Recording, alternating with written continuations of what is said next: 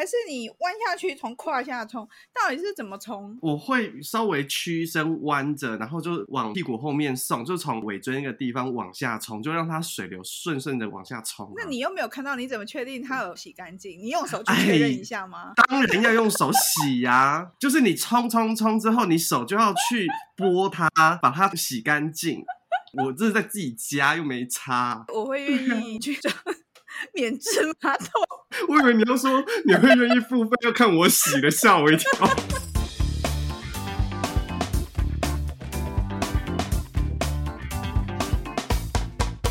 这边是艺术家的 ESP。我们刚刚在研究到底要怎么洗屁股，因为我我其实我自己两年来厕所没有放卫生纸，所以我上完厕所我都是直接去洗屁股的。但是因为我我是没有免治马桶的，所以我得要从马桶移驾到我洗澡的地方。但说实在话，在厕所的时候，我不是那一种就是很自在放松，是自在放松，但我不是那种就是大唱歌的那一型的人呢。我就是觉得进去就快点要大便大便，要洗澡洗澡，要洗头洗头，然后就快点出来的人。啊，我跟你完全相反呢！我就是觉得厕所就是我，我不太能够理解为什么有人可以在厕所大唱歌，因为厕所就是我的小宇宙啊。我小天地小宇宙，而且我跟你说，我每次只要搬家，我第一件事情，房间可以很乱，可是我厕所一定要弄的就是很舒服。嗯、我记得我以前有一次租到一个房子，是厕所里面有书架的那种，我还很 gay 拜摆了几本书进去。有书架，他都不怕把书弄湿吗？没，因为因为他就是把那个书架定在那个马桶的上方，然后他的另外一边是有、哦、是有浴缸的，然后我就再装一个浴帘，其实它不会互相影响。其实我只要待在里面，我就觉得天哪，这是我有发现的，就我最放松的时候就是在我的屎间里面。而且后来也会发现，就是焦虑的时候，我就会躲进厕所里。真的哦，就比如说去健身房好了，运动的时候你要换器材嘛。比如说如果人很多啊，器材上面都是人，然后你要等，我不知道其他人怎么等啊，就是到底是就站在那边傻等还是怎么样？就是如果人爆多的时候，那我就选择我会进厕所等。啊。你进厕所等，我就进在厕所。进厕所之后，我就坐在马桶上。我也不一定会脱裤子，但通常就是也顺便上个厕所，然后我就坐在上面划个手机啊，然后看个脸书啊，或是什么什么的。所以大部分的讯息 都在厕所里面回的。你看，一个人可以做的事情如此的伟大。我们每一个人在厕所的时光，都是自己唱独角戏的时光。好厉害，好厉害！我们今天要讲什么？我们今天是要讲独角戏。你怎么说独角戏？独角戏是什么？我觉得独角戏基本上就是在剧场里面发生的表演，然后但是他从头到尾只有一个演员在台上，哦，然后从头到尾，对我来说这是独角戏。因为我也在想，这这几年很红的那个呃 stand up comedy 算不算独角戏？那你觉得算吗？我想很久，我觉得不算，因为 stand up comedy 某种程度他们是透过语言把话说完，但是独角戏它还有扮演角色，然后它有舞台，它有服装背景，然后它有走位，甚至它可能会切换角色，它还是在剧场的一种表演形式里面。可是现在还是有很多人的脱口秀，他开始有角色扮演呢。有人设的设定，但是他有没有演技的部分？我帮你打电话问一下壮壮，喂，你有演技吗？独角戏就应该要有演戏，而不是都只有说话。我觉得当你定义它叫独角戏的时候，它一定是有戏呀、啊。单人表演可能就范畴比较广。嗯因为你要用语言去定义它的话，嗯、单人表演它就泛指所有一个人在台上可以独立完成的表演都叫单人表演。但如果你说独角戏的话，我觉得它是一个被设定过的演出。因为脱口秀或单口喜剧，它其实是还是带有现场即兴的部分。独角戏它就是有固定的剧本，你讲到哪句话，你要做些什么事情，这些事情是确定的。它只是没有对手戏演员，哦、所以它是一个人要完成的东西。以上是我个人的定义。哎、欸，我觉得，我觉得这样子好像就清晰蛮多。就是不客气，就是因为独角戏它真的是需要好多的排练哦。它的即兴成分有啦，我觉得有一些独角戏的即兴成也是有即兴成分，但是它没有像脱口秀这么现场、这么即时互动高。那我跟你的意见是相反的，我认为独角戏它不应该即兴。哎、欸，为什么？因为呢，如果说你是一个有打破第四面墙的表演，就是说表演者上台，他就意识到观众的存在，那他对观众演出，嗯、有点像脱口秀这样的互动。然后再进入到戏的部分的话，我认为那个还是一个被设计的过程。而且我觉得，因为独角戏你没有别人在场上，如果你还有灯光、舞舞台技术等等各种 Q 点，你只要走中了，你只要跑出去了，其实会影响到其他人，而且没有人可以救。我、哦、我个人是觉得啦，我觉得越是台上人越少，那个精准度要越高，因为你的整个戏的节奏跟情绪的曲线都是靠着你身上这条线来完成，你没有其他人。哎，讲到精准度啊，就会让我想到四月的时候，我去看了一个主角戏，它叫做《爆发年代 X》跟 Y Z、嗯。那这出戏它是由 Ricky Miller 自编自导自演的，他会在两个小时饰演一百个角色。爆发年代 X 的那个 X 指的是 X 世代，Ricky Miller 本身他就是 X 世代的小孩，而这整个故事啊，就是透过呃摇滚音乐。北美的政治与社会环境的变化，电影，还有 Ricky Miller 他自己跟他身边四位好友的成长的生命故事编织而成的一出戏。在这一整出戏是用编年史的方式，带我们一年一年从一九六九年到一九九五年回顾整个美国和加拿大的变化。那另外一个爆发年代 YZ 呢，它就是在讲。在下一个二十五年，也就是一九九六年到二零二三年发生的事情。那在这整段期间，Ricky Miller 他生了一个女儿，所以呢，他的故事就开始转向在访问女儿以及一群 YZ 世代的年轻人，然后他们对于生活跟世界的看法。在这一个演出当中，一样也是一年一年穿插不同的流行音乐的演的演变啊，然后社会国际上发生的事情去。建构整个演出，因为他要在一百二十分钟内演完二十五年，这样算一算，平均下来等于每一年他只有五分钟不到的时间可以去诠释、去演绎，而且他又要转换不同各式各样的角色。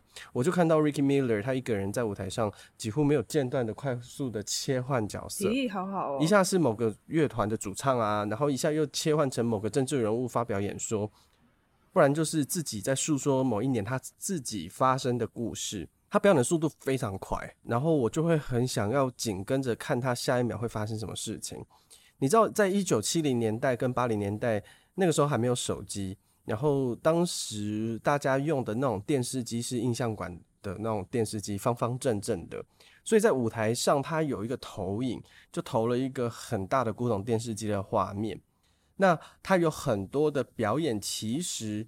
透过那个电视机，他感觉很像我们真的在看怀旧电视。他的表演都在那个电视机的框框里面演出的，像是呃电影画面啊、摇滚歌手的演唱会 MV 都是会在那边。然后在看的时候，我真的会有一种好像我自己被拉进了一个精神时光屋里面，就是看到了那个年代的状态。但是啊。我其实印象最深刻的是在爆发年代 YZ，他也是一样去模仿所有的角色人物。有其中一段呢，他播放了二零一四年诺贝尔和平奖得主，然后那个是一个头披纱巾的伊斯兰教的女生。那我那时候就看的时候想说，嗯，就是你已经大概预知到他会去用模仿跟配音的方式去做这一段表演。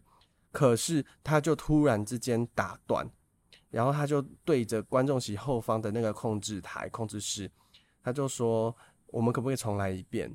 可以把原本的声音播出来吗？”这是我在看他的演出的时候第一次听到影像里面的那些人物真实的声音。而她是一个十七岁的巴基斯坦女生，叫马拉拉尤萨塞。她在那个影片里面，她就说：“我的名字马拉莱。”这个字的意思是，原本的意思是悲愤交加、很伤心的意思。但是为了要让这个字开心一点，我的祖父总是叫我马拉拉，意思就是世界上最快乐的女孩。我得这个奖不单属于我自己，也属于那一些被人家遗忘而且渴望接受教育的儿童，那些饱受惊吓却渴望和平的儿童。以及那一些无权发言却积极改变现状的儿童。我在这里为他们的权利站出来，提高他们的音量。这不是可怜他们的时刻，而是要付出行动，让失学的儿童成为过去的最后时刻。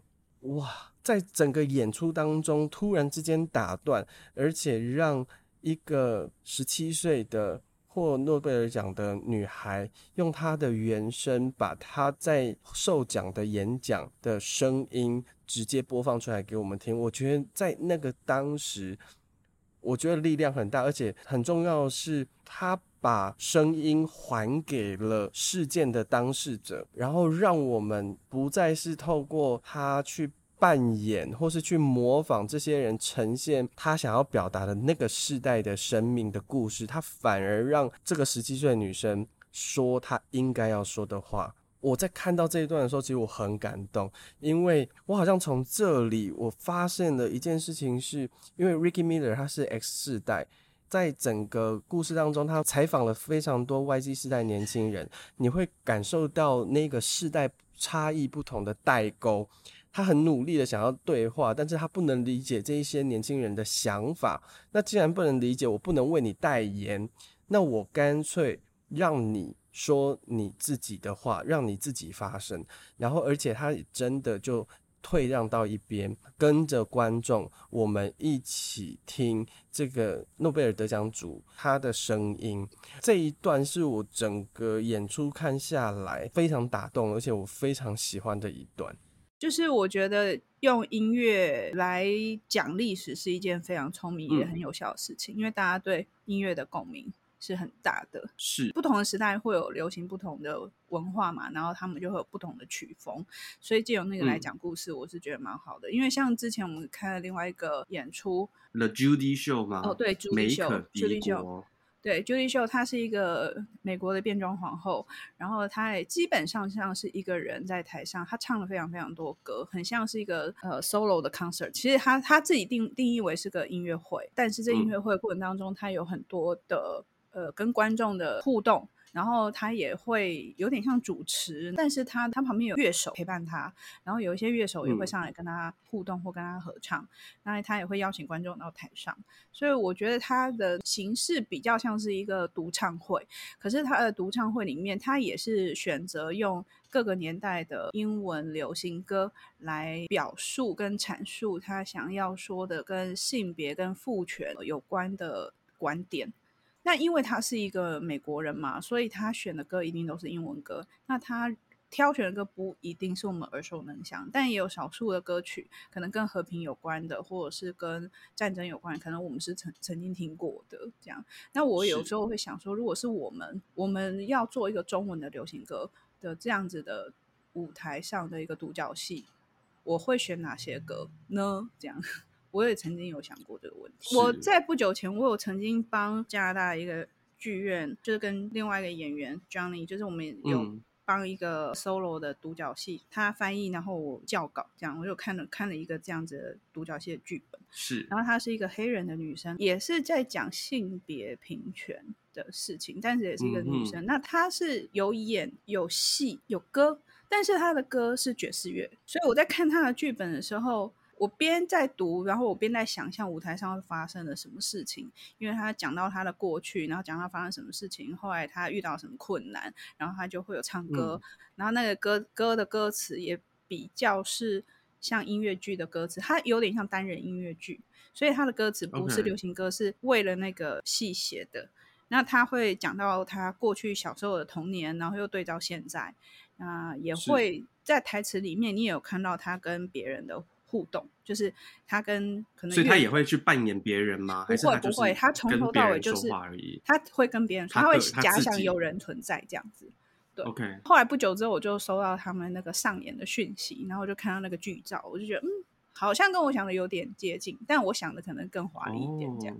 所以好像这会是一个蛮，是不是未来的一种流行？我也不知道。但我是蛮早就在做独角戏，所以我也不晓得说是不是这个是一种潮流。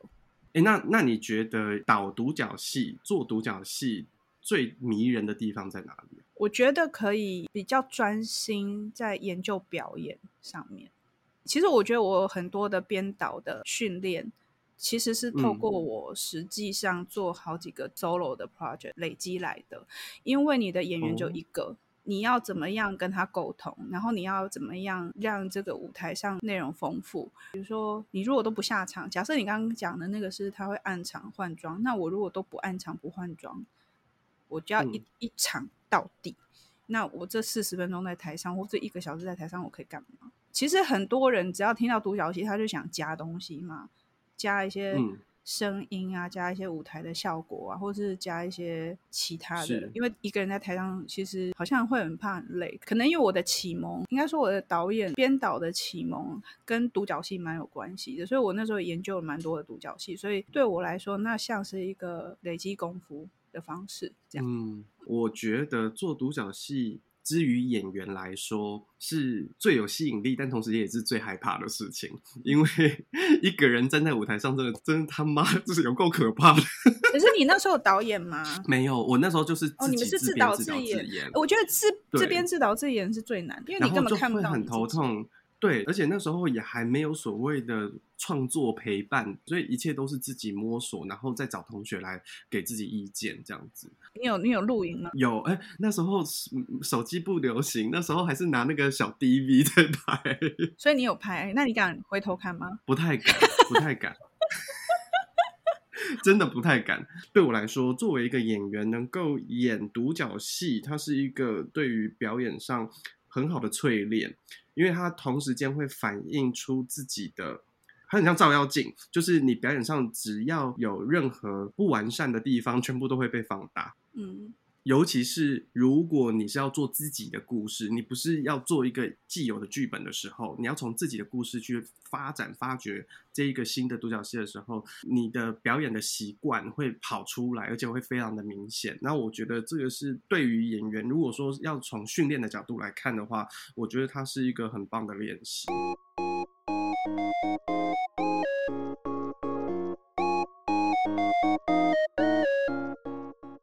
我们昨天，昨天我不是在讲吗？就是，就刚好看到那个 NBA 的那个以前的球星，那个艾弗森战神战神来台湾，嗯、然后就看到那个吴大维在访问他，然后你就会觉得战神的回答讲话就是很像含卤蛋，叉着腰戴着帽子，很像早期的周杰伦，听不太清楚他在说什么。是可是当他开始在跟那些年轻的球员互动的时候。哦，你就会觉得他火起来了，然后你就看他知道他们说，哎，你这边快一点，快一点，hurry up，hurry up，quickly，quickly，你看，你就会觉得他火起来。嗯、可是他的那个火起来，他就不擅长反映在语言上面，就是你会知道他这个人在讲话的时候，他他很努力的，很有精神的想要完成教会你一件事情的任务，可是他的语言是相形比较慢的，反应比较慢，然后嗯，也没有那么的 show off 的感觉。可是我相信，一旦他、嗯、他一拿起篮球，你又会觉得他整个就会发光，就跟那个魔兽一样。魔哎、欸、不一样，就是魔兽完全相反。那个杜爱浩尔，你看他在镜头前面就是侃侃而谈，他甚至于上综艺节目，我整个笑到变鬼，我整个笑到翻过去，我觉得太夸张了，他太好笑，而且他的好笑，他的那个 make fun，还有那个呃出丑，他自己他知道他自己在出丑，而且他很 enjoy 他出丑的状态。很多演员终其一生做不到他那个程度，是虽然他行走费洛蒙啊，因为大家都一直看他，他不管做什么，大家看他，而且他拥抱这些好的不好的都好自然。我也是因为你的关系，所以我最近这几个月我有在关注那个台湾的直男嘛，然后我就我我我是真的有发现。哇，多爱豪尔他整个人是会发光的，对啊，圣光手。他他他只要一讲话，你就会，你这他一讲话，你眼光就这样子扫过去看着他。对，我我觉得他他如果要退休之后，他真的可以传教，真的，他就是魔兽教。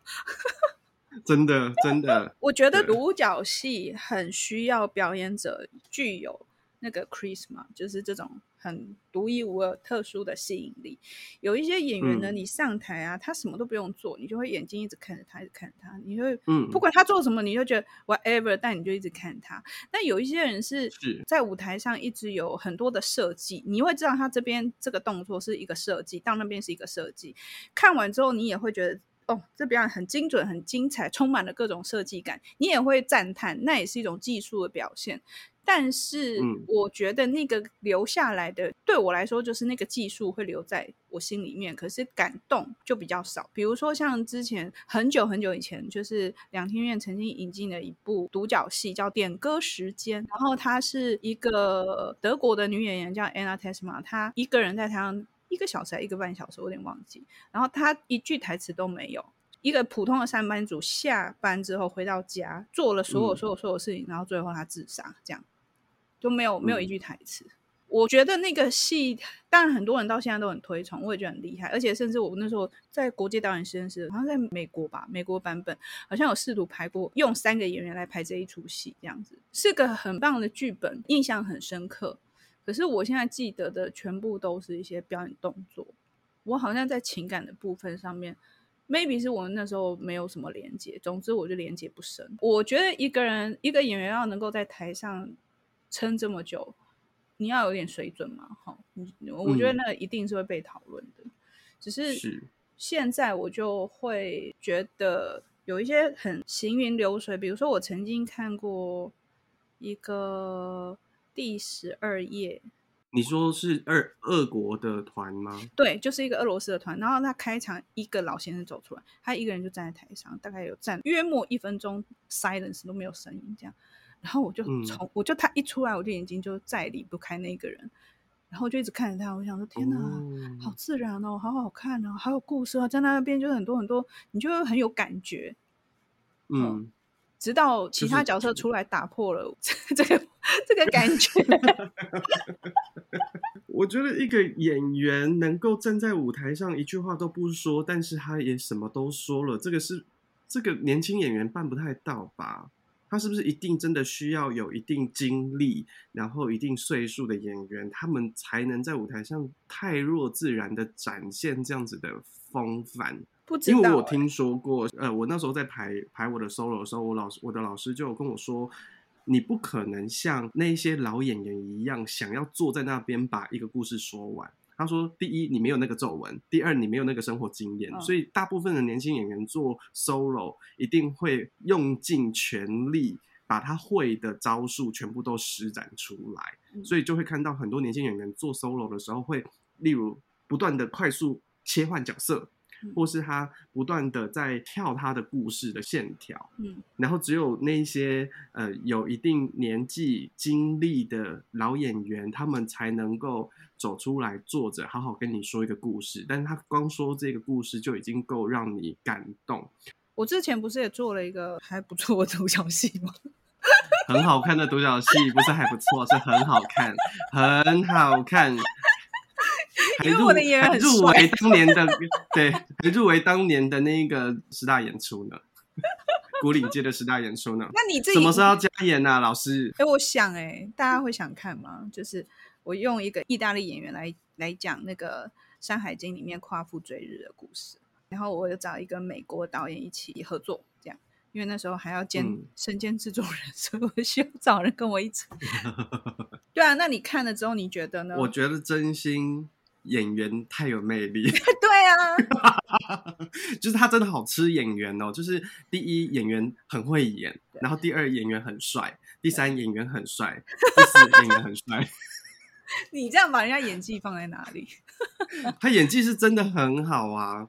就是又融合各种表演方式，再加上他们意大利的意大利情景喜剧的方式，我觉得是很厉害的。我当初手上 casting 完之后，有剩我印象最深刻有三个演员，嗯，其实三个人都非常帅，因为意大利人嘛。嗯、因为我那时候是去意大利演出，所以他们就三个意大利的男生。那有另外两个，我不知道为什么，我其实是迟疑的，因为他们那时候我人在台湾，所以我收到他们的。那个甄选的影片的时候，那他们有把他们过去的演出的影像，就是连接丢给我，嗯、所以我就透，我只能透过影像来看，嗯、做初步的筛选，这样子。对，那他们有选到剩下三个男生，那主办单位一直力推其中一个男生是比较高的，因为跨父追日，跨父是一个巨人嘛，嗯、那那个男生是最高的，是可是不知道为什么。他的影片我在看了三秒，我就想关掉。哦，他是真的帅哦，然后怎么讲不吸引我，我不知道为什么。然后另外一个男生，呃，是属于不讲话的话，是有点像金城武那种，就是也是很帅，然后有一点故事这样。可是我对他有迟疑，因为我需要一个肢体很好的演员。OK，我的戏呢，就是参考了京剧的一桌二椅，所以我舞台上只有三个道具，很空，我整个是大空台，就一张椅子、一个手鼓跟一个棍子，然后就跟一个演员四个东西。演员也算是一个东西就对了。然后演员也是一人分饰很多角，而且我没有下场，演员都没有下场，从头演到尾。从他决定要追太阳到他死亡这过程，就是他都没有下场。那他中间也同时扮演很多角色，所以我是觉得需要一个肢体很好，甚至是有点需要有点舞蹈基础。那时候我有这个需求。那后来选的是男生啊，Francesco 是我就一眼就选他。然后我选完他之后啊，就同时其他的导演就说：“你不是要 Giant 吗？因为他是三个里面最矮的。”哦。可是我就说我不知道，我我就是被那个。Charisma 吸引，我就觉得这个人可以在台上会很亮眼，虽然他最矮，嗯，但是我就愿意给他一个机会。我想说，好吧，他一定可以做到这样。然后后来证明我没有，就是没有看走看走眼，对对对，嗯。然后这个戏也打开了他的另外一个潜能，嗯、所以他后来也回意大利之后非常非常受欢迎，然后演了好多戏，他甚至开始拍。电影、电视，OK。